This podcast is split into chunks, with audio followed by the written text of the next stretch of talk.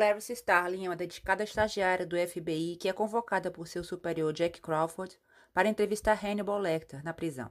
Lecter é um sofisticado psiquiatra que tinha como hábito devorar suas vítimas, mas o FBI espera que ele ajude a encontrar Buffalo Bill, um assassino em série que está esfolando mulheres pelo país.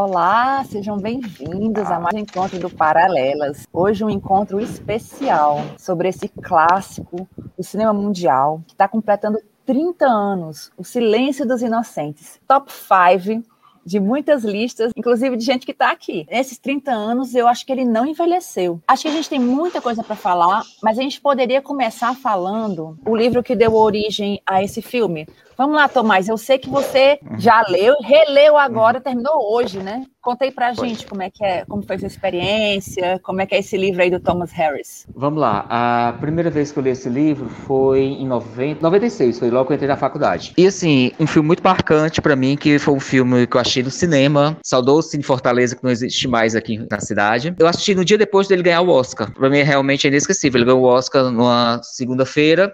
Na terça-feira, chuvosa, eu fui ao centro da cidade, achei esse filme, eu tinha 13 anos, pentelhei bastante e deixaram eu entrar no cinema. A assessora dele era 14 anos, eu entrei de penetra no cinema.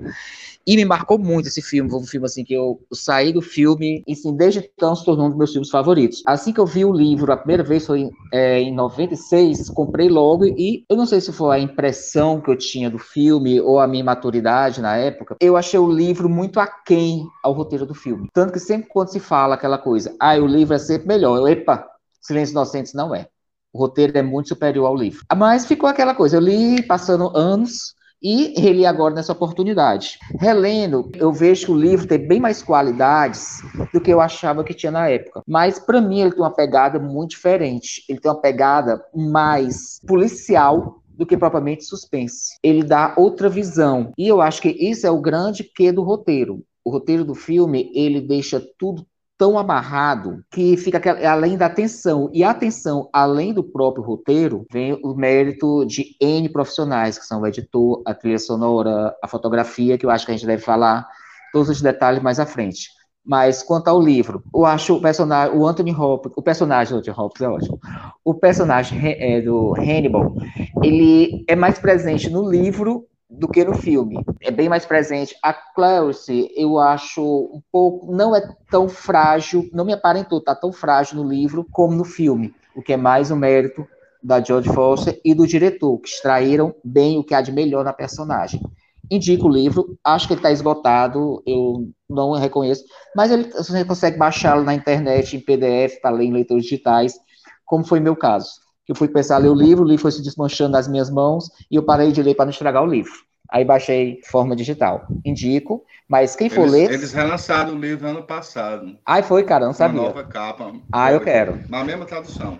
Pois é, mas assim, eu achei outra pegada completamente diferente. Eu achei um livro policial, é, policial bom, é um livro policial bom, mas ele não tem aquele que suspense que é tão forte no roteiro do filme. Tomás, esse livro foi lançado em 88, não é assim? Na verdade, ele era o segundo livro em que aparecia o personagem Hannibal Lecter, né? O, anteriormente ele já tinha aparecido em Dragão Vermelho e depois ele apareceu em outra, outra publicação, Hannibal também. Hannibal. E me parece, pelo que, que a gente pesquisou aqui, houve um filme anterior, baseado no uhum. Dragão Vermelho, chamado Manhunter. Nesse filme, que foi produzido pelo Dino de Laurentiis, parece que foi um tremendo fracasso. Teria sido a primeira aparição do personagem fora dos livros. É, é o Brian Cox que se fez, que interpretou. Foi o Brian Cox, exatamente, exatamente. Tanto que, assim, parece que foi, foi tão ruim a experiência para a produtora, né, do produtor Dino de Laurentiis, que ele cedeu o direito do, do Hannibal, porque quando queriam adquirir, adquirir o, o, direito dos silêncios inocentes, o direito do personagem Hannibal Lecter era separado para utilizar o nome. Eles tiveram que adquirir essa permissão também. Ele deu de graça. Foi. No, né? Exatamente, ele, ele, cedeu completamente. Cedeu, ele, né? Foi fracasso total. Aí o que acontece? Antes mesmo, né, desse lançamento, do lançamento do romance, a Orion Pictures já planejava levá-lo para tela grande. Convidaram né, o Ted Telly para escrever a adaptação. Eu estava conversando aqui antes, né, e também naquele documentário que o, que o, que o Lourenço publicou, pra, é, colocou no grupo também, o Ted Telly também não tinha experiência em roteiro, não, né? Ele era um escritor de peça teatral, é assim eu estou enganada? Uhum. Diz aí, Lourenço. Era um dramaturgo, escritor de roteiro mesmo. Exato. Mas ele fez, um fez esse... trabalho, né? Ganhou até o Oscar. Que é isso. Esse roteiro é, é, Eu acho que todos os envolvidos são importantíssimos, mas eu acho que a pedra fundamental é o roteiro desse filme. Não e é porque as atuações são muito boas. Acho que a, o clima de tensão é, que o Jonathan Demme, que era um diretor de comédias, né? Jonathan Demme conhecido por comédias, com, de caso com a máfia e totalmente selvagem, imprimiu uhum. uma, uma marca fantástica. Verdade, verdade. Vamos lá. É, ainda falando um pouquinho da produção, né? É, o, o, Jonathan Demme, ele assinou com o projeto, né, dirigir esse filme sem o roteiro concluído, porque ele leu o romance e gostou. Quem tinha lido o romance e tinha também estava fissurado em fazer esse papel era a Jodie Foster. Mas, por incrível que pareça, o Jonathan Demme não via a Jodie Foster como a pessoa ideal para encarnar a Clarice. Já pensou? E é porque ela já tinha ganhado o Oscar com o filme Os Acusados. Aí a, a, primeira escolha dele, de Charlie Fife. Pensaram na Meg Ryan e pensaram também na Laura Dern. Mas ainda bem que foi a Jude Foster, né? Que ela foi é, Gina Davis, Gina Davis também ficou no páreo. Olha aí. É, Gina Davis também já tinha um Oscar, também foi pensada. O papel do Dr. Lecter. Pensaram no Sean Connery, que recusou a oferta porque ele achou realmente violento né, a proposta. Al Pacino, Robert De Niro, Dustin Hoffman, Derek Jacobi, até o Daniel Day-Lewis. Mas aí o que acontece? O Anthony Hopkins tinha feito o Homem-Elefante. Parece que foi por essa atuação que ele acabou levando o papel. O que é que a gente pode dizer mais ainda da produção? Gene Hackman também foi cotado. É. Na verdade, ele ia ser o todo o filme, dirigir e fazer o papel do do Jack, era do, não, era do Jack Crawford que eu li aqui. Ah. Não, primeiro, não, primeiro ele foi cotado, é, é, primeiro ele foi cotado para ser o canibal. Só que ele recusou é, o papel do Hannibal porque ele tinha acabado de fazer um filme polêmico de Mississippi em Chamas. Hum. Aí ele achava que não seria interessante acabar de fazer Mississippi em Chamas, pegar logo outro personagem. Aí fazer o Jack Crawford seria melhor para ele. Até porque, uhum. como ele já estava estreando na direção, deve pegar logo uma carga do Hannibal, acho que ele foi assim, botei o pé no chão, calma, devagar com andor. Aí terminou caindo fora. Inclusive, o, o, Scott Glenn, né, que foi o ator que acabou fazendo o papel do Jack Crawford, ele entrou em contato com o John, John, Douglas. John Douglas, exatamente, do FBI, que foi o, o, cara que inspirou aquele personagem Holden Ford da série Mindhunter, que é. tem muito a ver, dialoga muito com esse filme, né? Demais. A gente tem, o papel do Buffalo Bill foi escalado o Ted Levine, né? Que ele até voltaria a trabalhar com, com o Jonathan Demme depois. Filmagens aconteceram nove... entre novembro de 89 e março de 90, principalmente em Pittsburgh e nos arredores. A trilha sonora do Howard Shore, trilha sonora maravilhosa também. E o que, que a gente pode falar mais também? Acho que a montagem, né? Foi do ainda do... a montagem e a direção de, de arte. É. Para mim, a montagem e a direção de arte. Porque a é, direção de arte, para mim, é essencial para diferenciar o do livro. Nós vamos falar de cada um em, em especial. Eu só estava querendo citar logo, né? A fotografia é Taki Fujimoto e a edição Craig, é, Craig McKay. Eu não achei aqui a direção de arte, mas eu acho que é Colin alguma coisa, se eu não me engano. É uma mulher, é. É. Vou procurar o nome dela aqui. Pois é, mas vamos lá. Então a gente falou um pouquinho da produção. Vamos falar agora assim, de cada aspecto realmente. Esse roteiro, né, esse roteiro maravilhoso. Eu queria dizer que nesse roteiro não tem nada sobrando. Cada cena que você assiste, depois ela vai ter um porquê. Então, assim, tudo que aparece ali mencionado vai ter uma razão de ser depois. E a roteiro desse filme é retocável, porque, como você disse, não tem nenhuma cultura, não tem nenhuma cena inútil, não tem nenhum diálogo que não traga uma informação nova. e não tem nada que seja extremamente expositivo. E tudo que é expositivo, ele faz de uma forma fascinante, porque ele faz através do diálogo e da, do desenvolvimento dos personagens. O que eu digo as quatro cenas, que são só quatro cenas, né, em que a Jodie Foster conta a cena com o Anthony Hopkins, né, que aquilo é por exposição, mas é uma exposição feita de maneira tal que fica muito interessante. Uhum. Além do que, Acho o muito... filme o filme tem um filminho dentro do filme, né? Que são aqueles 10 minutos da fuga do Hannibal. E aquilo só é quase um filme mudo, porque aquilo, mesmo se você tirar o som, dá para dá pra entender tudo aquilo.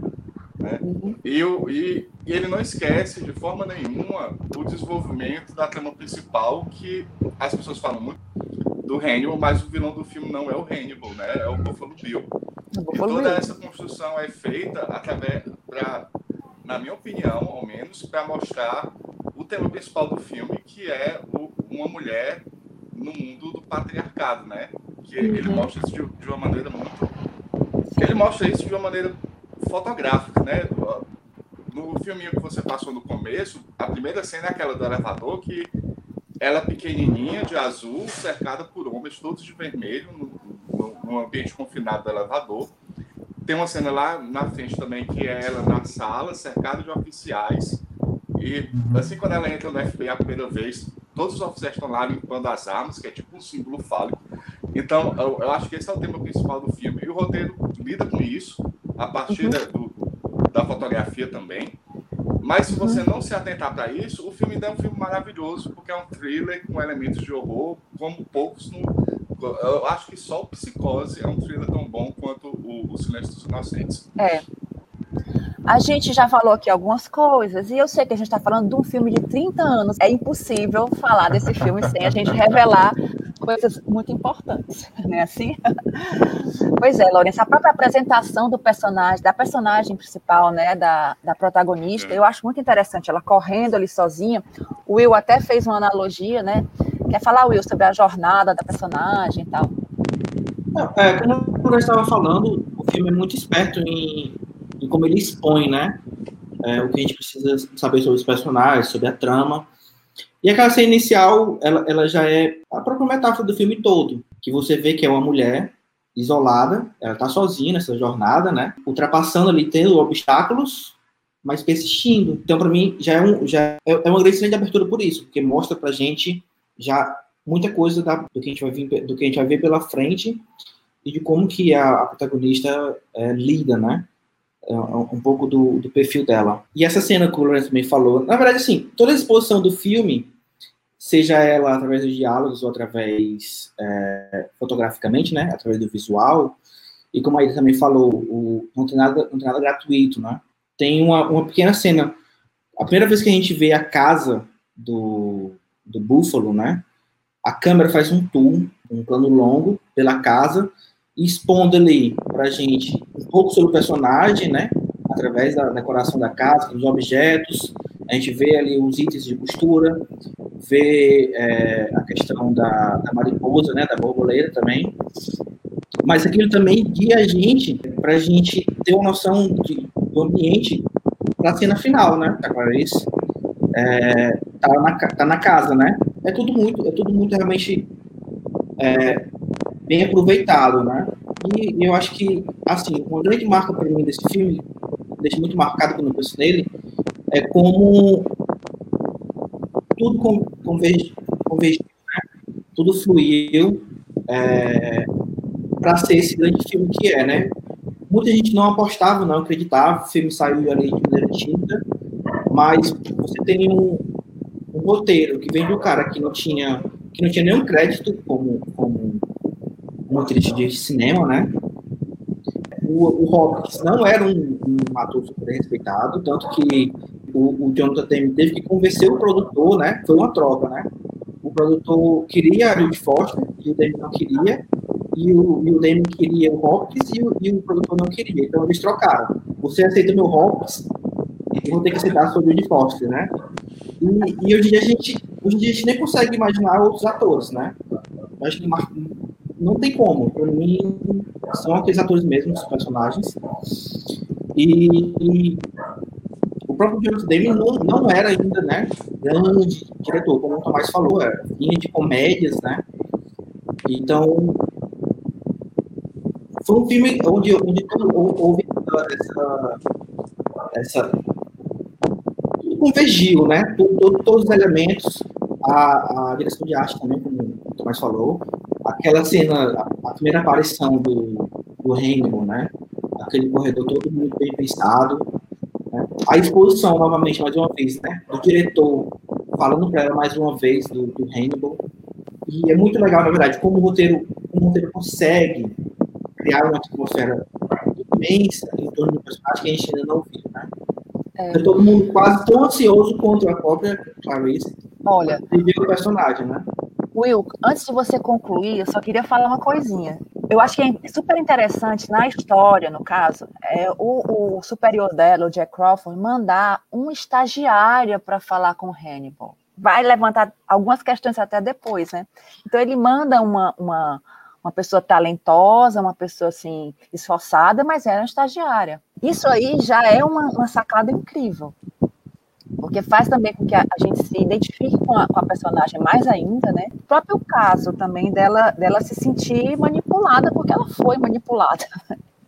Ela, ela, há, há várias, várias tentativas de manipulação por vários personagens. Ela é mandada para essa tarefa, a princípio, porque ela é uma pessoa talentosa, é esforçada, mas porque ela é uma mulher e porque ela não sabe exatamente por que o, o, o real motivo. Então, assim, casa muito com o que o Lourenço falou, né, dessa coisa da questão de uma mulher que realmente vai contra o patriarcado, né? E, a, e esse Jack Crawford, ele acaba ocupando uma, uma, posição de figura paterna dela. A gente estava conversando também, né, uma coisa que você falou, que eu achei bacana antes, é que no final das contas, apesar de tudo, né, com certas restrições, né, o Hannibal acaba sendo o, a figura masculina que respeita, que a respeita mais nessa, nessa história. É. Né? Que mais a trata, que mais a trata como um ser humano, né? Uhum. Todos os como homens, igual, né? É, como igual. Todos os outros homens são sexistas com ela, né? A gente estava falando da, da representação. Aí, acho que a gente vai entrar bem mais nesse assunto, né? Na questão do, do feminino, da luta do feminino contra, contra o patriarcado, né? É. Nesse filme, todas as mulheres são mulheres fortes, né? Como a, gente estava conversando antes. É. E todos os homens a tratam de maneira sexista, né? A olham com desprezo por, por ser mulher naquele ambiente, a olham como, como um objeto sexual, né? A gente vê tem algumas cenas onde ela tá andando. É, e os caras se viram, né? Pra ver ela. É, é, o filme pontua várias cenas assim. É, aquele, aquela cena do elevador que o Lourenço falou, eu acho tão legal, porque a primeira vez que eu vi o filme, entra no elevador cheio de homens, né? É a única mulher. E depois é, o elevador sobe e tem um cena dela saindo. E o elevador tá vazio. Aí, para mim também, a primeira vez que eu vi, para mim também é uma metáfora, né? É. Beleza, ela é a única mulher ali onde todos a subestimam. Mas ela é a única que chega tão longe. É, então, ela que vai mais alto, alto, né? É, é mais alto. Certeza. É muito bom, é muito bom isso aí. Pois é, eu, eu realmente conversei com o Will esse, esse lance das personagens femininas, porque vamos lá. Tem a Clarice, né? Como a gente já falou, é a protagonista, tal, tem os méritos dela, né? O, o, todas essas questões. Mas a gente tem ó, a Catherine, que é a vítima, vamos dizer assim, mesmo ela sendo a vítima, ela não se comporta como vítima, né? Sim, ela, ela é bem abusada.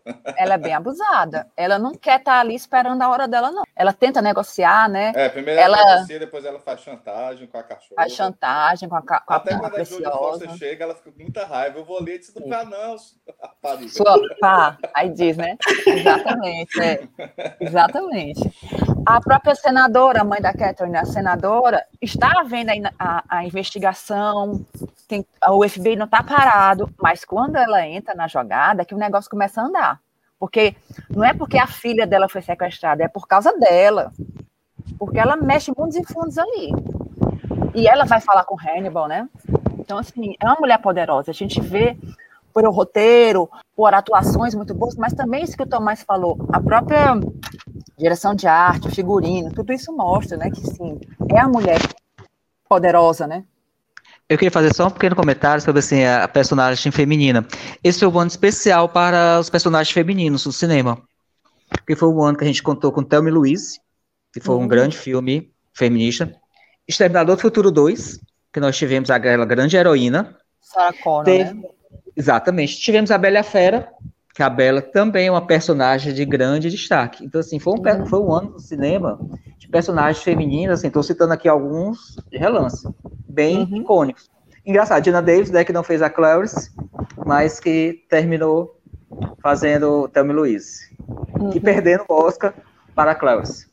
As duas, né? As duas, as duas é, a Susan Sarandon e, ela, e, a, e a Gina Davis perderam o Oscar. Porque a Jodie Foster realmente não dava para perder. Tem, tem, um pouco, tem um pouco reservas do primeiro Oscar dela é, ter ganho da Glenn Close, mas esse não, esse era dela mesmo. A gente estava assim meio que falando um pouquinho das cenas do filme, quando ela vai conversar com o doutor Lecter, né, quando o, o, como o próprio Will já falou, a, a, primeira aparição, você vai criando uma expectativa, né, vários momentos em que essa expectativa vai sendo sempre é, aumentada nos comentários, o que se fala, não faça isso, não faça aquilo, não, não converse com ele, não deixe ele entrar na sua cabeça. E a própria direção de arte lá de baixo, né, naquela descida para o inferno, né?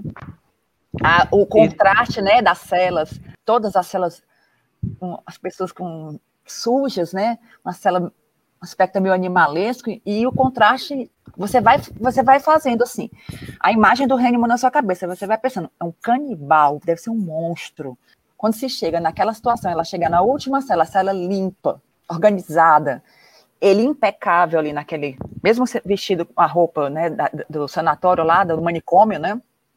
Prisão, porque é uma, é uma instituição penal também, engomadinho. Então, assim, é uma, uma, uma apresentação incrível, né? É, eu sempre destaco a direção de arte, Aida, por causa dessa cela dele, que no livro é uma cela normal. A entrada dela, ela entra na cela, é a última também, só que, engraçado, ela está do outro lado. É como se no livro é do lado esquerdo, no outro direito. Eles inverteram o lado da cela dele. Uhum. E é uma cela tradicional e ele está no fundo e vem das sombras. Aquela coisa bem, assim, eu achei até meio clichê. Ele uhum. vem das sombras em direção a ela. Nessa não, e nem poderia, porque uma, uma coisa você já, quem leu o livro antes, infelizmente não foi meu caso, já vê logo diferente. Você vê que tem uma cadeira lá. No livro não tem uma cadeira. Então, como tinha uma cadeira, obviamente que ele sabia que alguém vinha conversar com ele. Ele não ia ficar uhum. no fundo para ter essa entrada clichê. Então, assim, tudo uhum. isso, o cenário, foi essencial para a construção do clima do, livro, do filme. É, acredito também que a cadeira ajuda muito naquela questão, né? Ela sempre está um pouco abaixo dele. Sempre a forma como a, a câmera coloca, né? Ela está sempre assim, naquela posição meio que de submissão até aprendizado. Isso vai se inverter em algum momento, naquele lance lá da oferta que ela faz. Sim, a trilha sonora. É, eu tive o prazer de dessa vez reler no livro ouvindo a trilha sonora. Procurei no YouTube, procurei no YouTube a trilha sonora e toda vez que eu ia ler colocava no YouTube para ouvir. Gente, a trilha sonora Hal Shore é fantástica. Ela lhe dá um clima realmente apropriado, você ter uma imersão na obra. E é show de força, cara. Assim, aquela, aquela pequena grande atriz, ela realmente domina. Todo mundo sabe que eu sou fã da Michelle Pfeiffer, mas eu acho que esse papel, a Jodie Foster arrasa. Jodie Foster é irretocável. Não só, não só ela é retocável, o Anthony Hopkins também está irretocável, mas a química entre eles dois, né? Sim. Porque assim, sabe que eles não, não ensaiavam, né? Eles não ensaiavam.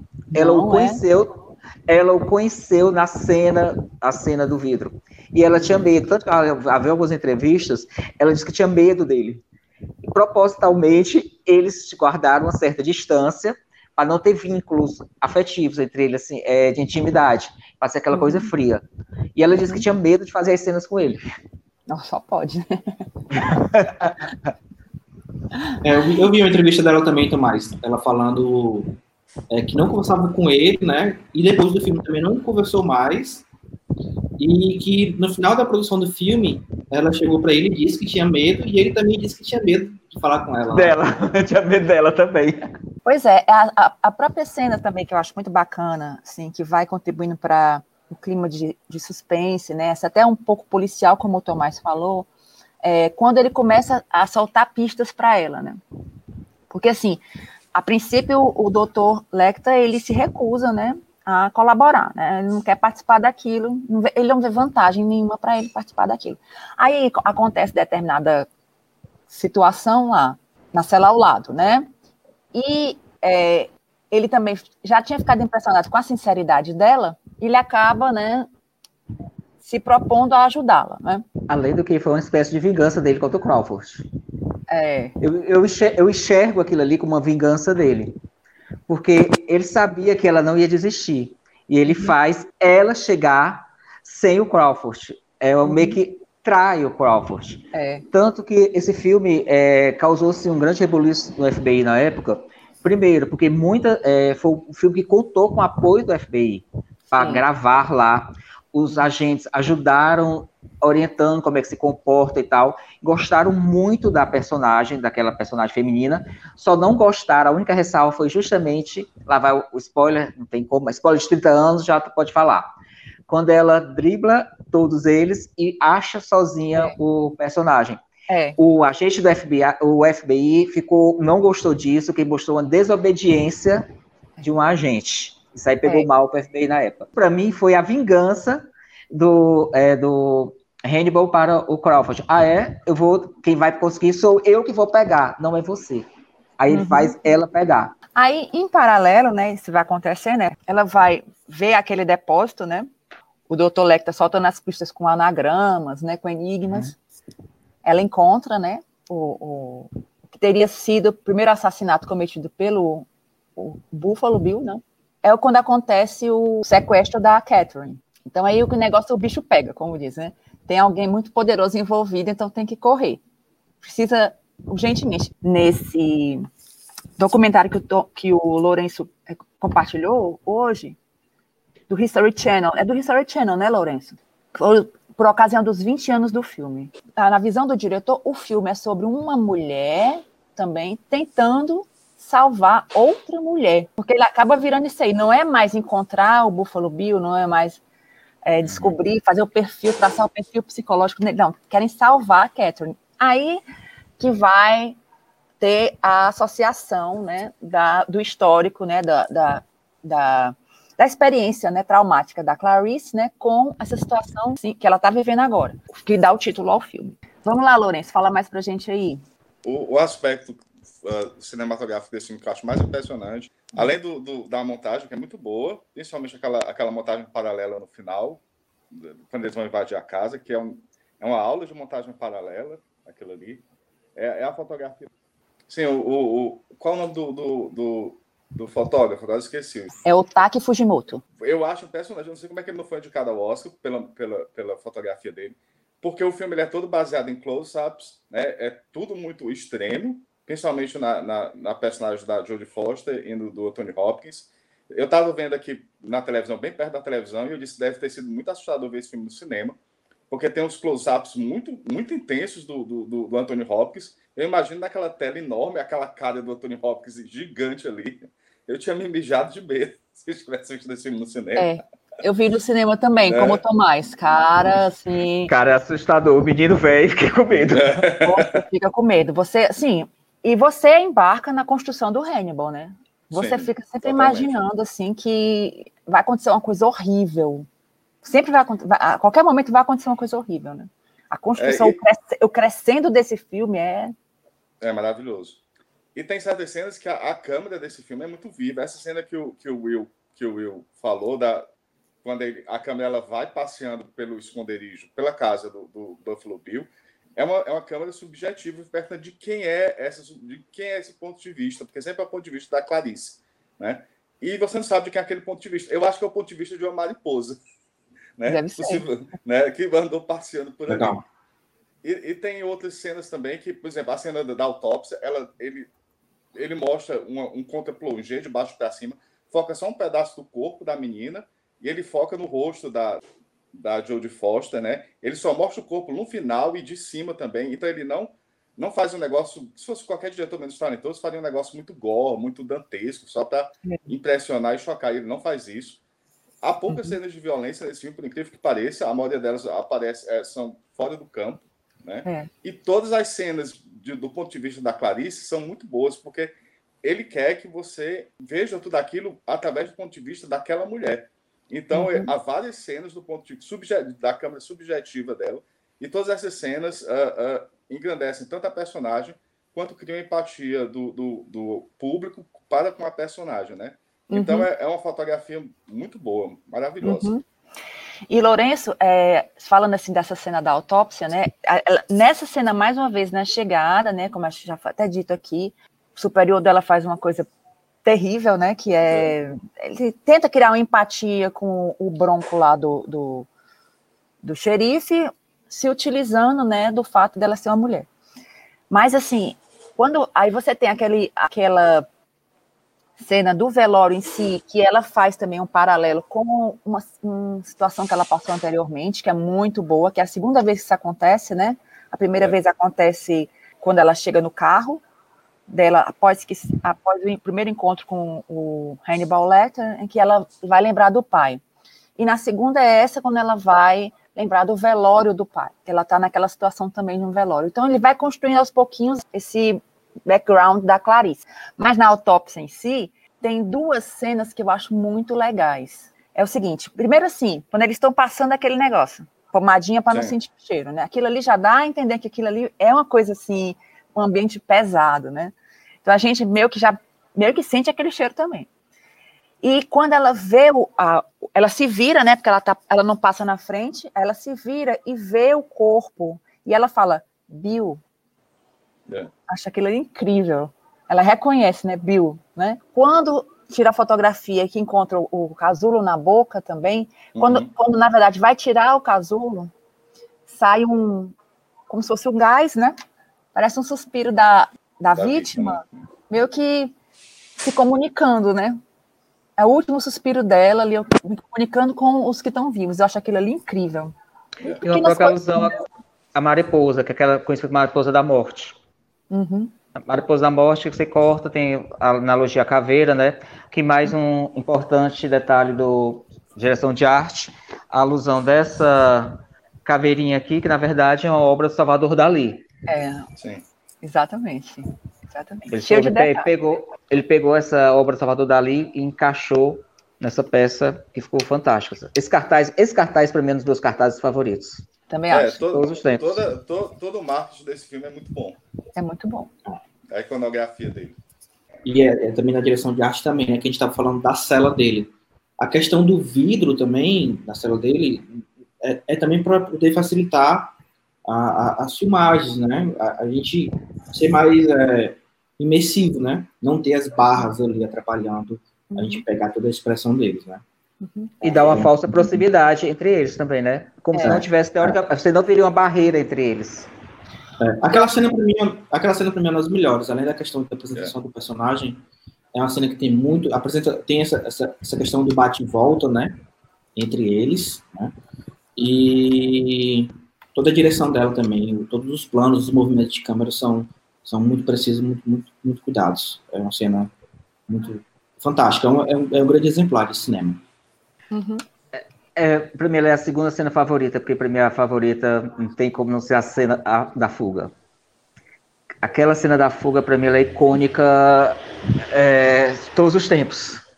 Eu gosto mais do anterior, aquele que, que ela, ele faz tipo a psicanálise dela, eu acho a melhor cena do filme. Sabe, eu sabia, eu sabia decorar aquela frase, tanto que eu achei esse filme, aquele diálogo, é. tanto que eu achei esse filme. É muito bom. Para vocês verem como, como esse filme é bom, né? A gente fica lembrando dessas cenas assim cada um tem um, tem um a gente tem um, né, um, uma relação especial, né? A gente pode falar também de quando, quando ela faz a proposta para ele, dele encontrar, dele colaborar com o FBI e resultar no resgate da Cat. E ele propõe para ela a troca, essa troca de, de, de, é. de, informações que vai resultar depois nessa cena aí que, que o Lourenço comentou, né?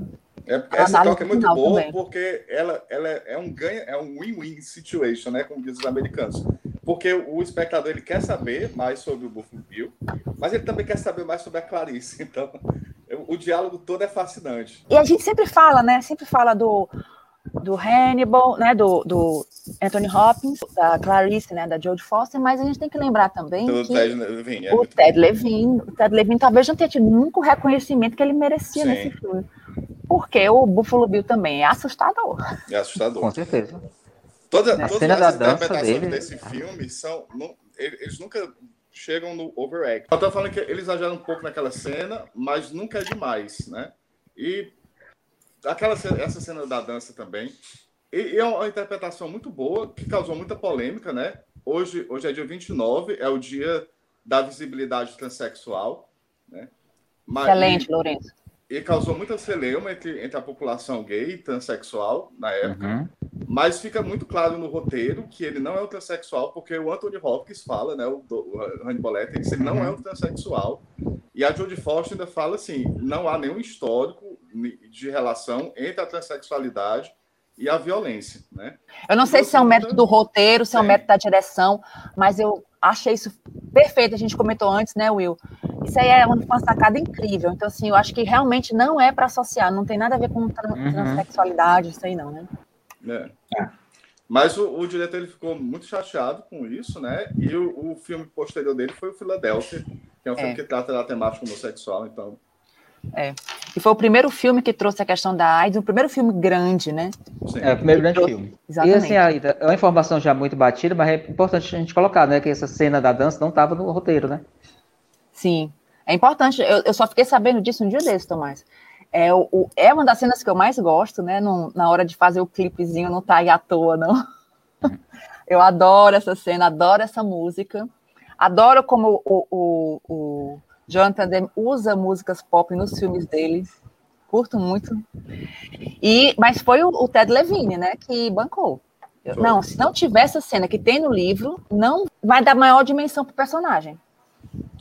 Né? E deu. Deu sim. É. Agora, assim, é, a única detalhe, assim, é engraçado você dizer assim, a dimensão do personagem, né? Você, a gente não sente falta do. Quem vê o filme, acha o personagem dele muito redondo, né? do, do, do Bill. No livro, ele tem várias, bem mais detalhes sobre a vida dele, que no filme não conta, é. mas que não faz falta. O que é interessante desse roteiro é isso, você não sente falta. É, ele é conta, a visão, a, é justamente, é, a visão a do roteirista do diretor. Ele, é. O livro conta toda a infância dele, os traumas que ele teve e tal, e no filme isso aí é passado para lá e não faz falta. Caminhando assim pela história do filme, que a gente está falando aos pouquinhos, é, depois dessa dança que tem a cena. Quando descobrem da oferta que é feita, né? A, a falsa oferta, né? A FBI, a senadora, o FBI fica todo mundo pé, né? Que foi o doutor, o doutor Chuta, que é o homenzinho asqueroso, né? O personagem uhum. asqueroso. Sim, o pior personagem do filme. É o pior personagem do filme. Parabéns pro ator Parabéns que fez, porque ele é asqueroso. Não Acho que eu nunca, nunca mais consegui ver sem a, nada que esse, esse, cara tivesse feito que não achasse ele asqueroso. Mas aí nessa cena, o, até curiosamente, o, o, superior do, do Jack Crawford, né, o chefe do FBI, é um diretor de cinema, né? É o uhum. Roger Coleman. Tem outro diretor também que aparece no filme, na cena que estão retirando a Clarice daquela prisão provisória do, do Hannibal Lecter, né? Estão afastando ela, aí uns homens agarram ela. Um deles é o Jorge Romero. Chris Isaac. O Chris Isaac também, ele é um. um... É da equipe de SWAT. Da equipe da SWAT, exatamente. Vamos lá, essa cena é incrível, né? Essa cena do. Primeiro, quando ela vai conversar com ele, né? E ela tá desesperada, ela quer qualquer pista, né? Mas ele, ele busca realmente assim que ela ela descubra, né? Ele oferece, ele, ele, já, ele já falou até o nome da cidade. Falou, quando ele, ele falou do Douro da casa de Florence e ele não e ela não não né, não está conseguindo descobrir. Mas é o que acontece, ela sozinha vai, né, tentar chegar a uma né, a uma pista, uma solução, enquanto o FBI vai seguir a pista falsa que ele deu, né? Aí a gente tem esse momento, a gente tem esse momento maravilhoso pelo qual esse filme é muito lembrado, assim, pelo qual não, ele é lembrado por várias coisas. Isso aí é mais assim, esse pessoal que gosta de cinema é que vê essa montagem paralela, né? Eu me lembro até que naquele curso que a gente fez do Pablo Vilaça, ele passou essa cena, não foi? Quando chegam na casa do. que seria a casa do Buffalo Bill, e que na verdade quem chega é ela, né? Aida, quando a gente está assistindo no cinema, né? Quando o policial olha e diz assim, a casa está vazia, eu lembro do meu pânico no cinema. Puta que pariu, ela tá só. É. é. E, ele, e o roteiro, inteligentemente, diz a distância, né? São 600 quilômetros. Uhum. Uh, o, uhum. Esse cara ficava 600 quilômetros de onde ela tá, então não tem tem escapatória. Ela tá sozinha. É. E ela vai chegando, né? Ela chega justamente com aquela coisa que é cobiça, né? O que você cobiça, né? Você cobiça o que você vê todo dia, né? Aí ela vai atrás da primeira vítima, aí vai, né? Tá, tem toda assim uma questão também da investigação, que também é, é uma das coisas pelo qual o FBI adorou o filme e pela possibilidade de recrutar agentes femininas, né, agentes mulheres. Uhum. E o filme teve isso aí também. Ele foi responsável por isso, né? Muitas mulheres quiseram ingressar no FBI depois. Esse filme foi um tremendo sucesso, né? Eu acho que ele, ele teve um orçamento relativamente baixo, né, Will? Foi 19 Sim. milhões de dólares, né, que a gente estava vendo. Milhões. Mas ele foi ganhando uma proporção muito grande e deu no que deu, né? Do a, sucesso absoluto no Oscar. Em cinco semanas, é, nas cinco primeiras semanas é, da exibição, ele foi o recorde de bilheteria do ano. E olha que foi um ano que a gente teve, volta a ser, Exterminador do Futuro 2, né? É. Ele estreou no começo do ano, ele estreou no começo do ano e foi para Berlim, né? Que ganhou, ele ganhou o urso de prata de direção em Berlim. Ele estreou no dia 14 de fevereiro, no Valentine's Day. É. Aí em Berlim ele ganhou, aí foi para Berlim e ganhou o urso de prata de direção. Uhum. A gente tem, né? Algumas pessoas até questionam, a gente estava conversando sobre isso também na, na, anteriormente, ela ter conseguido no escuro, né? Alvejar o cara, mas aí volta a questão do roteiro bem feito. Lembra a cena do início do carão que ela levou. O carão é. que ela levou não foi à toa. Qual é o seu ponto mais vulnerável? Ela, pá, se vira pro ponto vulnerável e a... vai tu mesmo. E deu certo, né? Não, o filme não, esse filme não erra. Então, assim, eu, eu acredito que, do meu ponto de vista, é filme nota 10. Não tem. a gente procura o Também que falar. Acho o filme retocável. Não. Retocável, não tem o que falar. Não dá, né? não dá, cara. Tô dizendo, Só não dá. Seda mesmo. Gente, o filme que a ah. gente não consegue encaixar outros, outros atores, por mais que a gente goste, no lugar deles, nos originais, cara, não tem, você não tem o que reclamar desse filme. Tem, tem um erro nesse filme aí, nessa cena do, do, do da visão noturna, porque a, a Clarice ela projeta sombra e o, o, o braço do, do, do, do Bill também projeta. E não é para projetar porque eles estão no escuro, mas a cena foi filmada ah. no claro mas é, é uma coisa tão pequena que você deixa pra lá, é a exceção que confirma a regra, porque o resto do filme é todo impecável. Né? Inclusive a direção de arte na casa dele, como o, o Tomás e o Will falou, né? Tem, tem uma, um detalhe que eu percebi quando assisti ontem, que eu não tinha percebido antes, que é a presença de todas as cenas que tem a ver com o, o, o Bill ter uma bandeira americana. Quando ela chega no depósito, o carro está coberto por uma bandeira americana. A primeira vez que ele aparece dentro de casa, ele está costurando. Na frente dele tem uma bandeira americana. Quando ele, quando ela o mata e atira, ele, ela atira na, na, na, janela, a janela quebra, tem uma bandeirinha americana. Ele dá meio que um close naquela bandeira. Então, eu acho que é meio uma crítica, porque naquela hora que ele pega a arma também, em cima do cobertor tem duas suásticas. Então, eu acho que ele está querendo dizer que o Bill é um, é um eleitor do Trump. Mas, assim, é muito interessante falar até do Trump. O nome do personagem, né? O Buffalo Bill. Quem foi é. o Buffalo Bill, né? Que foi um grande caçador, de, primeiramente, um grande caçador de búfalos, cruel. Esfolador, cara, extremamente, né, é, cruel, extremamente esfolador de búfalos, cruel, que depois, com o dinheiro que ele adquiriu, montou um circo que explorava os índios, que também fazia muitas. Então, matou muito índio, coisas, tirou muito escalpo. É, exatamente. Que tem, tanto que tem um filme do Robert Altman dos anos 70, Buffalo Bill, que é o Paul, o Paul Newman, que é muito interessante. Uhum. Vale a pena assistir. Esse filme é, é, Buffalo, é Buffalo Bill do Robert Altman. Então, assim, e falando do Trump, o que é que nós vimos naquela, naquele circo? O, o, o símbolo da invasão, o cara com as coisas de búfalo. Tu né? é, é mesmo, é mesmo, tem razão. Tudo, é, assim, é como se encaixa, Lorena, você falando eleitor, eleitor de é. do nominado lá. Porque a direção de arte desse filme é tão boa que isso não pode ser, ser coincidência. Não é à toa. Não. É, não é. Eu acho que esse filme não tem como ser errado, não, isso aí. Só puxando o que o Lourenço falou, ele questionou-se quando ele falou da, da foto né, dela com na boca, o, a mariposa, uma coisa, na época dos lançamentos, existia muito um cartaz, que coincidentemente foi o cartaz que eu vi no, no, no vídeo do, da trilha sonora. Sempre mostrava a foto dos dois, ele era em vermelho, ele era em vermelho, com olho azul, azul e ah. ela em azul com olho vermelho. É como se fosse é. assim. Ele é aquele personagem forte, mais frio do olhar. Ela não, é aquela pessoa mais, teoricamente, mais frágil, mas com o, os olhos pedindo sangue. Eu achava aquilo ali muito massa. Eu ela... enxergo isso também, Tomás, como uma espécie de complemento. Porque uhum. eles se complementavam de alguma forma, né? Eles tinham. é, é, inegável que tinha uma relação ali. Aida, essa relação, para mim, é tão forte neles que no final, eu vou, eu vou ter que falar daquela continuação, né, que só para fazer alusão isso. Eu já aquela ia chegar nisso. Aquela continuação que para mim nunca deveria ter existido, Olha, ainda bem a, que... O melhor elogio que a gente pode fazer a essa continuação é dizer que é desnecessário. Pois é, mas existe um momento nesse filme que é o momento decisório em que ele faz uma coisa nele mesmo e não faz era nele ou nela. Ele sacrificaria ele ou ela.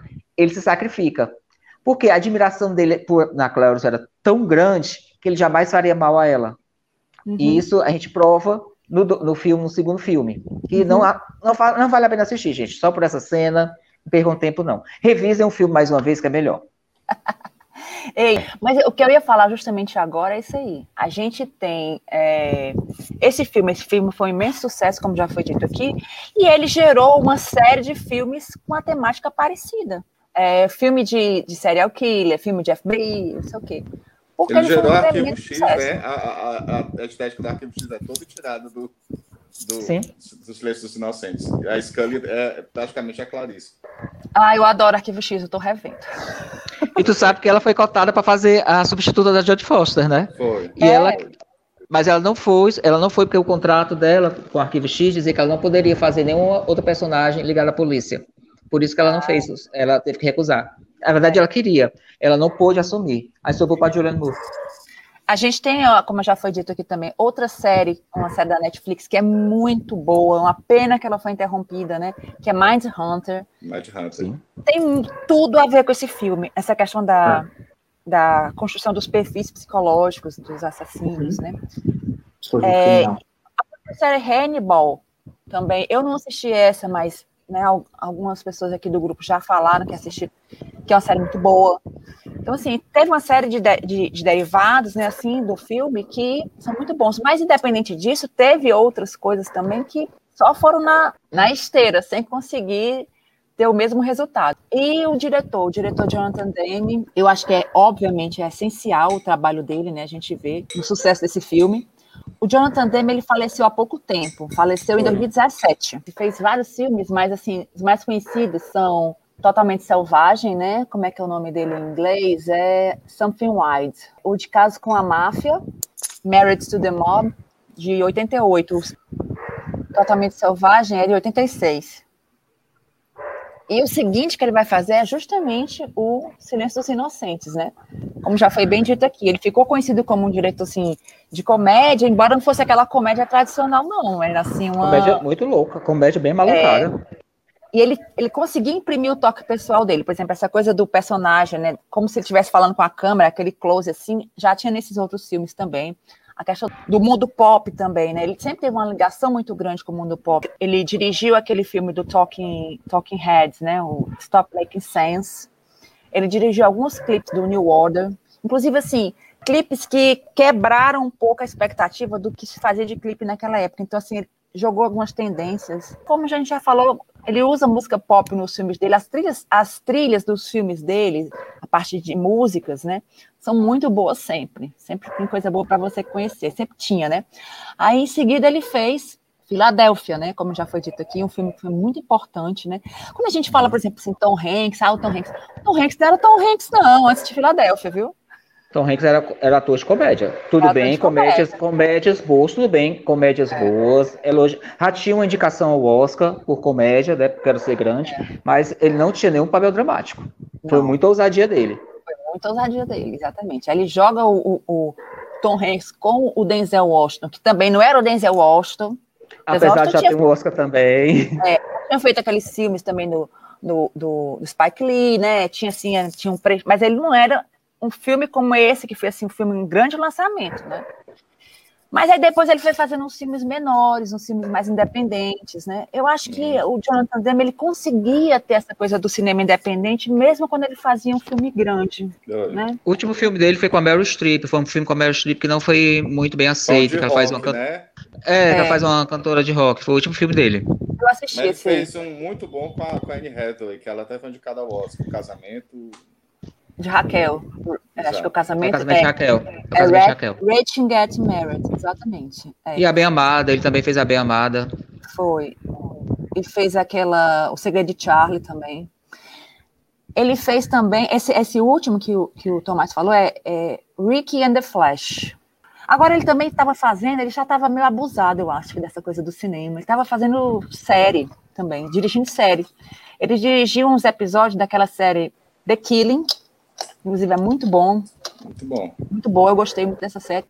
Fez um filme é... também para Netflix, do Justin Timberlake, um show do Justin Timberlake. Quer dizer, o cara não se limitava, né? Não se limitava a um, a um gênero, alguma coisa, a um tipo de filme só. Ainda assim, é, falando assim dos méritos, assim, a gente cansa de dizer que o Oscar não é, é. Não é o objeto de desejo de todos, mas infelizmente tem o seu peso ainda mais na época que ele foi, né? É importante destacar que foi o primeiro filme de suspense horror que ganhou o Oscar. Nem o Exorcista conseguiu esse mérito, e ele foi o primeiro. E eles bancou um grande favorito do ano, que era o filme do Warren Beach, Busby. Era o grande é. favorito. O Warren Beach era tido como certo ele levar finalmente o Oscar de melhor ator, porque o Warren Beach já tinha um Oscar, mas de direção por Reds. Aí, então, todos achavam, que vai ser a coroação do Warren Beach. E quando o Anthony Hopkins, que foi uma ousadia muito grande é, da produção, que com alguém com 17 minutos, poderia ter sido indicado para coadjuvante e sair de lá com o Oscar certo. Mas não, eles inscreveram para ator, jogaram todas. E se eu não me engano, no Globo de Ouro, o Anthony Hopkins, ele não foi indicado para ator. Eu acho que ele foi para ator coadjuvante. E naquele ano ganhou o é, Nick Nolte, que também era um grande. Era a disputa do Oscar desse ano, era o Nick Nolte e o Warren Beach. E a surpresa veio o Anthony Hopkins. E o Anthony Hopkins também não era Anthony Hopkins, É. Porque é. Ele, ele era um ator respeitado. Ele era um ator respeitado. Tinha, filme, tinha tido papéis importantes, mas ele era um ator teatral. Esse filme foi realmente assim a, a guinada na, na carreira dele. Agora, assim, pena que também ele começou a fazer umas coisas bem questionáveis depois, né? Então a gente é, sente. Transformers ele fez. Mas, mas parece que esse último filme, né, como o Will estava falando, Parece que ele tá muito bem, né? Não, é. É, mas assim, lembra-se que ele também já fez assim, muita coisa boa. A interpretação dele em Dois Papas também é fantástica. Ah, é verdade. Dois Papas ele tá muito bom. Muito bom mesmo. Que bom, né? Porque. Ele, ele envelheceu, mas não errou. Mas ele, quando ele quer, ele sabe fazer grandes interpretações. Ele se baseia apenas no roteiro, a gente comentou um pouco antes. Ele, por exemplo, Os Seis Inocentes, ele leu, leu, leu e releu o roteiro diversas vezes. E tudo do personagem ele tirou do roteiro, né? Ele, ele fala, ele comenta que quando o roteiro é bom, tudo que ele precisa do personagem está ali, né? Ninguém, ninguém, ninguém vai teimar com ele, né? Esse papel a discordar. É, como eu estava falando do Oscar, né? Agora eu não lembro se ele, se ele comentou a questão dos, dos, cinco principais prêmios, né? Não, não comentei, é que eu esqueci, desculpa. É, que só três filmes conseguiram ganhar os cinco principais prêmios do Oscar, né? E há 30 anos nenhum outro, nenhum outro mais ganhou, né? Era, foi o Aconteceu Naquela Noite. Aconteceu Naquela Noite, Um Estranho no Ninho. Estranho no Ninho. E, e O Silêncio dos Inocentes, né? Gosto muito dos dois, dos outros dois, mas Silêncio dos Inocentes para mim ainda é, de coração. E, e, tem, e tem essa questão do, de ser um filme suspense, meio terror, né? Ser, ser tão aclamado no Oscar, ser tão premiado, que é algo também super raro, né? É. Realmente, realmente, realmente era o ano dele, né? É um filme que chegou Chegou ali meio timidamente, como a gente já falou, tipo, muita gente não apostava, muita gente não quis participar da produção do filme, né? Mas tudo convergia para ser um filmaço, esse filmaço que é, né? Pessoal, olha, a conversa foi tão boa que eu esqueci de colocar os comentários de novo. Na verdade, eu não esqueci, não. Vocês que esqueceram de me lembrar. Ah, tá, certo. Mas vamos lá. Vamos ver aqui, vamos ver o que é que, eu, que, é que eu consigo aqui recuperar. Tem alguns comentários de boa noite, né? E já passamos de uma hora também, né? É, mas agora, como a gente já está acostumado a uma hora e vinte, eu vou, eu vou colocar os comentários, né? Com a descortesia com o nosso público. Com certeza. vamos lá. Aqui o Guilherme disse que o livro é muito bom, mas o filme consegue ser melhor. É isso mesmo. Guilherme era para estar tá aqui comentando era. o livro com a gente. O Guilherme era para estar tá aqui. O Guilherme, que entende muito de literatura, era para estar tá aqui com a gente. Nosso amigo Robson também, que era para estar aqui. Rinha de psicopatas, quem é melhor? Hannibal Lecter ou Norman Bates? Hannibal, saiu correndo. Difícil, difícil. Ah, eu também acho que é o Hannibal. o Hannibal é mais competente, digamos assim, como psicopata. Ah, uma coisa que a gente não falou também, gente, é o personagem, o vilão, o Buffalo Bill, ele é um é um esfolador, né? E o personagem do, do, do, dele foi baseado em três psicopatas, não é só um. O, o Thomas Harris ele baseou em três, em três psicopatas reais, entre eles o que, o que deu origem ao Norman Bates. Pequena informação. Ah, Ed Gein. O Ted Bundy. Ted Bundy. Eu esqueci o outro. É. Eu esqueci o outro. Inclusive, mas aquele, ele cavava o poço.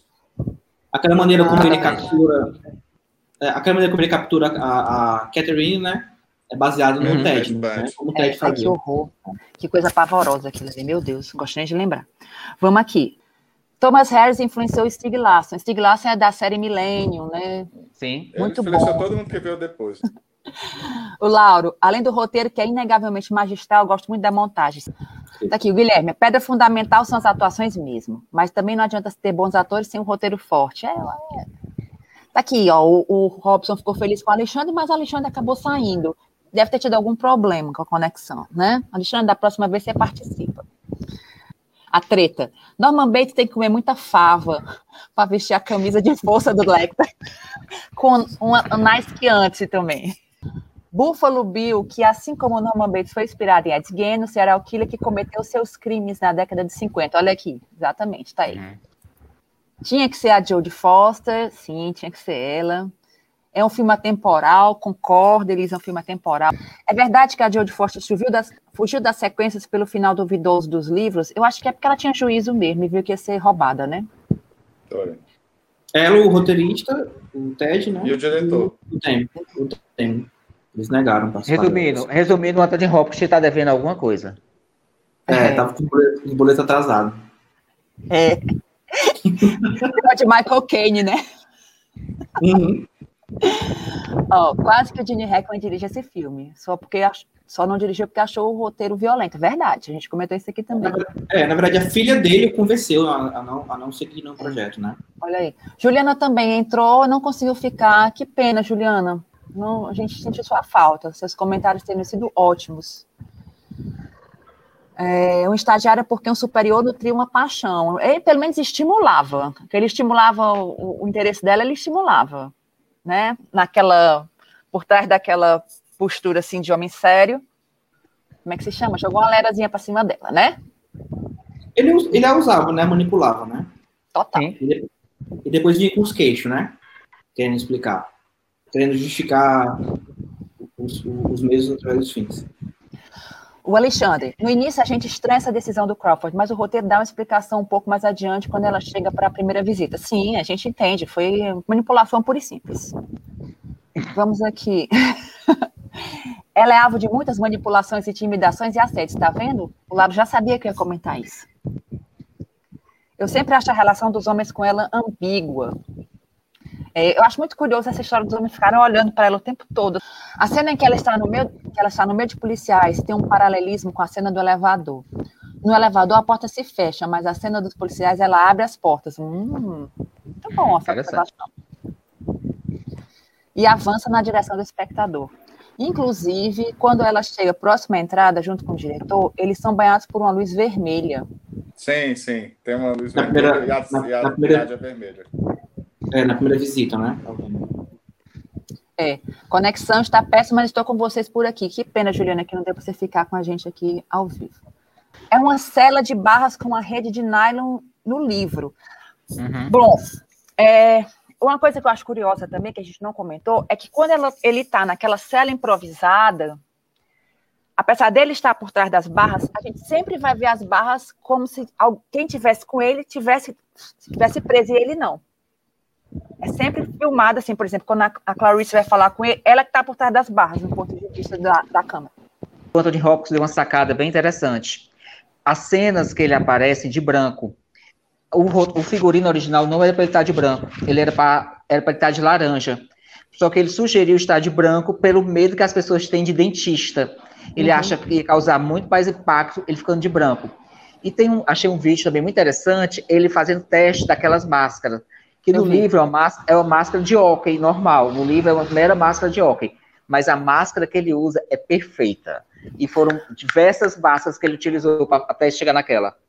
Nós não falamos também um detalhe importantíssimo. Quem ele se inspirou para fazer a voz do personagem? Na verdade, assim, dizem muito no rol, né? Mas não foi apenas nele. Eles foram três votos, tiveram outros dois atores que serviram, que agora está me faltando. É, eu, eu acho que eu vi na entrevista ele falar que foi o Hall, mas pode ter sido outras também. Agora Tinha outras três. A Joan Crawford. A Joan ah. Crawford, eu sei que foi uma delas, a Joan Crawford, e teve um ator também que agora está me faltando, que ele também uhum. pegou alguma coisa dele. Juliana aqui também lembrando da questão da visibilidade trans, né, como o Lourenço também falou. O Lauro, impressionante como aquele homem totalmente subjugado fisicamente é perigosíssimo. Reconhecido como tal por todos, perigo logo demonstrado pela maneira como induz o vizinho da cela ao suicídio. Por isso que eu acho que no final, uma das cenas finais dele, quando ele está preso e a gente vê todos os personagens atrás das grades e não ele, eu acho que é para mostrar que no final das contas ele está no controle, ele está no uhum. comando. A canção Goodbye Horses virou um hino pop. Sim, Juliana, adoro essa canção, por isso que ela está no videozinho. e logo desobedece à ordem do chefe de não dizer nada pessoal ao prisioneiro. É, a, a Clarice, né? Se ela não fizesse isso, era fim, né? Acabava o filme.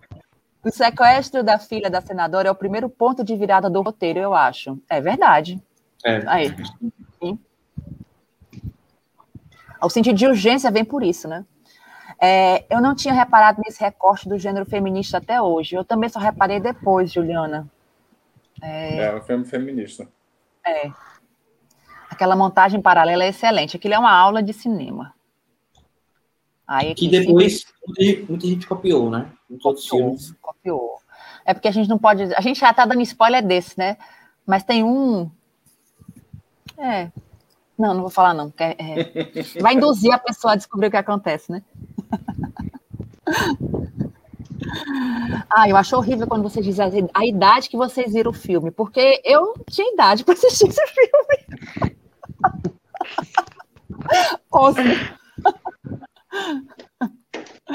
Vamos lá. Mas é que bom que a gente está vivo, né? Ah, falando nisso, a, a história de estar vivo, a luta continua. No final do filme, a última frase que aparece é a luta continua. Aparece essa frase em quatro filmes do Jonathan Demme. É o Totalmente Selvagem, o De Caso com a Máfia, O Silêncio dos Inocentes e Filadélfia. Isso aí é uma referência à, à luta né, pela independência de Moçambique. Sabiam disso?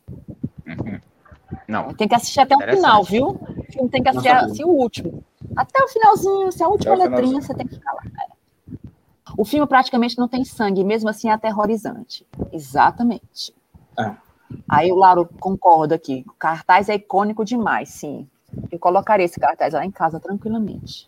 Uhum. Cartaz maravilhoso e assustador. Hopkins também é um monstro. Não à toa ganhou o Oscar, mesmo com tão pouco tempo de tela. É, quando ele quer, então, é, aqueles gritos do Buffalo Bill em resposta aos da refém são um, momento, um dos momentos mais assustadores. Meu Deus, aquele poço, aquele negócio da. o baldinho, aquilo ali. E quando vai subir na câmera que mostra a unha encravada lá, ui! Sim. Uma das cenas mais impressionantes do Ted Levine é quando a moça sequestrada chora e implora para sair daí. Ele, ele alterna entre a compaixão e a raiva de forma brilhante. Concordo, Alexandre apesar de tudo, apesar dele ser um psicopata e tudo, você vê que ele começa a se balançar. Eu acho que ele consegue passar isso. Ele não, ele não fica só naquela coisa da, do homem frio, sem nenhuma empatia, não. Sabe? Ele não merecia se indicação. Merecia. É, Oscar não é gente, a gente já é, falou. Não é gente, não é. Ele aparece no, na Ilha do Medo do Escocese, o Ted Levine. Sim. É verdade. Cena, não sei se a gente já falou aqui ao vivo, porque, pessoal, para quem está assistindo, a gente conversa antes de entrar no ar. Aí, às vezes, eu não sei se a gente falou no ar ou fora do ar. Mas vamos lá. Muito, se tiver falado, sofro muito com isso. Eu sofro com isso, né? Por isso que eu tenho que anotar, não estou anotando.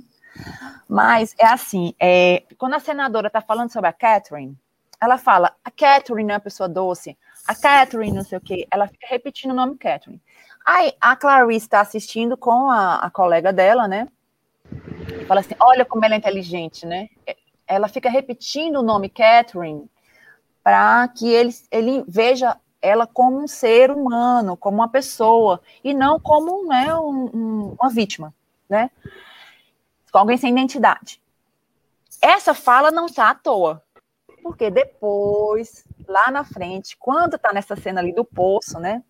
Ele chega a falar, pra, ele, ele fala, se refere a, Cat, a Catherine em terceira pessoa como uma coisa, não como você. Ele fala assim, Isso, né? talvez no, original em inglês você perceba melhor do que na- se você assistir, por exemplo, dublado. Porque dublado fica meio, né? Porque não tem o it, a gente fala ela, né? Uhum. Então, assim, não, não fica tão claro, mas aparece isso aí no, no essa relação com aquele comentário anterior, né? Mostrando também que, apesar dele, ele é como se ele tivesse visto aquilo ali. Eu não vou falar com ela, não vou chamar ela pelo nome, eu não vou cortar. Então tem toda a ver com esse comentário aqui do Alexandre. Houve um cuidado no roteiro, né, nisso aí, nessa cena, né, do, do concordo, teve também. Cena da dança, diga-se de passagem, impiedosamente cortada, repetidamente, antes do Bill se afastar da câmera na exibição televisiva. Absurdo, né? O Uhum. povo tem muito medo do, da, da... Ah, do nu. Meu Deus do céu. Absurdo isso, realmente é cortado. O Lauro tem razão. É, aqui. Acho que o roteiro precisava focar na Clarice e no Hannibal, por isso foi omitida a história pessoal do Buffalo Bill. Também acho, Alexandre. Uhum. É, como a gente falou, né, a dança quase que era cortada, quase que não tinha. É, sem a dança faria falta, mas ficou na, ficou na medida com ela. Chilton, desprezível. Chilton é o pior de todos os personagens. Muito Ou bom. jantar bem feito. Ou jantar bem feito, né? É, hoje já tá Olha. bem feito. E, e a frase que ele diz em inglês é muito boa, né? I, I, I'm gonna have a friend for dinner, né? Parece que ele vai jantar o amigo, É. não com o amigo. É. Juliana aqui dizendo que também entrou em pânico. Eu acho que todo mundo entra em pânico. E o chefe fala na hora, Clarice, né? Ah, sim. Porque como o Tomás falou, né? Você tá assistindo o filme, poxa vida, né? Ela, ela tá sozinha, né? Eletrizante. Aí aqui, o Guilherme dizendo que a cena favorita é do aeroporto. Ah, quando ele vai confrontar a senadora? Deve ser isso, né? É. o Rommel. Se não me engano, o Anthony Hopkins foi o ator que ganhou o Oscar de melhor ator com menor tempo de duração, atuação em cena na história. Mas, Uhum. mas até mesmo muitos Não, atores ele é o segundo. Quem foi Menos o tempo de tela. Não lembro, mas eu li hoje que ele é, É, o mas teve, acho que teve isso mesmo, né? Eu pensava que tinha sido ele. Eu sabia acho que, eu- coadjuvantes com menos, mas a principal eu sabia não. Vamos pesquisar. Uhum. A cena do confronto no escuro é agoniante demais, sim. Segundo o menor tempo, o Lauro está aqui corrigindo, realmente. é. Ah, tá. Vamos lá. É. O impacto foi tão grande que ele quebrou um recorde que parecia imbatível de acontecer naquela noite, ganhando cinco os principais Oscars. Filme perfeito. E de um estranho no ninho, completando aqui, né? É, vamos lá. Vamos aqui. Eu tenho uma pequena crítica. Opa, vamos lá. Vamos lá. Acho que personagens do entomólogo são meio descartáveis no roteiro. E parece que é um esforço do roteiro do diretor de criar um efeito cômico. Não combina. Não sei. Eu acho Eu que gosto daquela cena, eu gosto mostra da que ela, ela mostra que o trabalho de uma pessoa do, do FBI é pesquisar. E naquela época não tinha Google. Uhum. Então, se você quiser saber alguma coisa sobre uma mariposa, você tem que ir no museu. Não dá para pesquisar no Google. Tem que ir no museu falar com os nerds. com os nerds, né? Opa, eu tinha esquecido de um estranho no ninho. É boa lembrança, tá aqui. Ah, vamos aqui. Juliana, eu nunca vi a continuação para manter a minha saúde mental. Isso mesmo, não veja. Não perca tempo. Oh, Alexandre, também adoro Arquivo X. Arquivo X é tão legal. Tava tentando convencer meu filho a assistir, mas eu tô assistindo sozinha. A série Criminal Minds também deve estudar o filme. Opa, Renato. Renato devia ter participado, Renato, para falar da música. É. Também gosto Dragão- de Dragão Vermelho. É, Dragão Vermelho é uma. Eu também acho, eu acho que muita gente fala mal do filme, mas eu gostei pra caramba do filme. Sim, não é o Muito Silêncio super- Inocentes. Mas é muito bom. superior. Mas é um filme bom. É um filme bom. É, o Hannibal, que é uma porcaria. Não, e o jovem Hannibal consegue ser pior ainda. É, aquele é, é good. Ah, o, o- A Origem do Mal. A origem do É, aquele ali é. Não sei por que eu quis assistir aquele ali. O clipe dele para Perfect Peace, do New Order, é perfeito, porque quebra as expectativas de como deve ser um vídeo da música. Viu que a gente comentou isso aí? Realmente? É. Ele usou também, né, Alexandre, é, no caso com a máfia, o Bizarre Love Triangle. Uma música muito é, conhecida Icônica. do New Order, icônica, é, é a música mais tocada nas pistas de dança de todos os tempos. Não, que essa música também ela ficou conhecida é, também depois da Três Formas de Amar, que também ela foi usada, Três Formas de Amar e outros filmes também, essa música do New Order. Três Salva Jamar também denuncia, viu, Tomás? Também vi no cinema, viu? Também. Tom Hanks não era respeitado como ator dramático, verdade. O Denzel já era mais respeitado por causa do Oscar. Tá, é verdade. Adoro o Dragão Vermelho, vamos aqui. Do Robson, deixa eu ler antes. É, porque tu sabe, né, que o Robson gosta das piadinhas. Ele, inclusive, reprisou o papel em Drácula. É, Stoker, né? A gente até tem uma, uma criticazinha sobre esse papel, né, dele. Assistam o nosso, o nosso vídeo sobre Drácula, viu? Pra ver a gente falando mal do Anthony Hopkins. Vestígio do Dia, para mim, é um grande papel dele, concordo. Eu adoro Com certeza, ele tá fantástico. É, e aquele outro também, Shadowlands, também, eu acho que ele tá muito bem, que ele faz o papel do, do autor do. do é, é C.S. Lewis? Como é o nome do ator do. do Nárnia? C.S. Lewis. C.S. Lewis, ele faz o papel do C.S. Lewis. Sabiam dessa? Hopkins já fez Hitler, Nixon, Hitchcock, Papa, Papa Bento XVI, é mesmo. Ele já fez vários ex-presidentes, o Nixon, é, Amistad, do, do Spielberg, também faz um ex-presidente, Amistad. Aí a Luciana fala, só gente boa, né, que ele fez? Não. Vamos aqui. Ah, o Alexandre está explicando que ele teve problema com a conexão, mas vai resolver para a próxima vez. Ah, agora, agora eu acredito. Você pelo menos veio dessa vez, então eu acredito que na próxima você vai participar. Né, Alexandre? Jogava uma, uma lenha bonita para cima dela. Quem, Juliana? Ih. Steve Crawford. Né? Acho que é o, o Jack. Ah, é o Jack Crawford. É. Verdade. Eu vi o vídeo da testagem. Que é isso, o vídeo da testagem? Deve ah, ser deve um ser vídeo de elenco. Ah, tá. Tá bom. A Juliana tá dizendo aqui que burlou a censura para ver. Pois é, Juliana, eu tinha idade. Cadê as outras mulheres desse cineclube? Só a Ida maravilhosa. Obrigada. Luciana, inclusive Luciana, você também, né? Também. Quero ver o, o, papai. O papai, o papai talvez participe no do Hitchcock, viu? É. Vai ser podcast, né? Acho que ele fica mais à vontade. Eita. Aqui o Alexandre fala que não sabia os detalhes sobre Moçambique. Pois é, eu também fiquei sabendo há pouco tempo. Eu sabia da luta continua, mas eu não sabia que era isso, não. Vocês percebam que há uma repetição de estilo interpretativo de psicopata canibal depois de interpretação do Hopper, certeza. Da mesma forma que todo mundo faz mafioso, que faz mafioso paga tributo ao, ao Brando. É sim. Ted Levine já trabalhou em Jurassic World. Ele, ele parece que Ciro Verdade. O Cirão da massa, né? O Levinão da massa aqui passa o creme, ela se arruma, ela coloca a roupa, exatamente. E em inglês tem mais sentido, porque ele está falando it, né? Que é coisifica, né, a, a menina, uhum. a Catherine. Bob Jackson. É, em relação ao, ao, corte da cena da dança, medo da genitália masculina ainda que cortada. Na verdade, ele não cortou, Juliana. Ele botou para trás. Ele né? rearranjou. É. Ele fez um retrofit ali. né? A Elise disse que a melhor cena é a da fuga, pelo menos é a que dá mais medo, é. E a mais violenta. É a mais violenta. É. E tem um que você vê que... também dele. É. É. Exatamente. Uxi. Grande, grande projeto. É. E ali, assim, aquilo ali povoou os pesadelos, né? De todo mundo, aquilo ali. Né? Trabalho de inteligência da polícia, investigação. Uh, vamos aqui. Criminal Minds é uma série mediana de que gosto muito.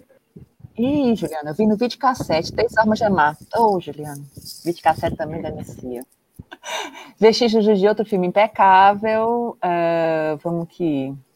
Ah, tá aqui, ela falando. O papel dele como C.S. Lewis é comovente. É sim, é um dos, um dos que eu mais gosto dele. Excelente bate-papo, pessoal. Espero revê-los uma próxima vez, nós também. Aí o que é videocassete? Você sabe. Quatro cabeças, Toshiba. Você sabe, você é mais nova, mas você sabe.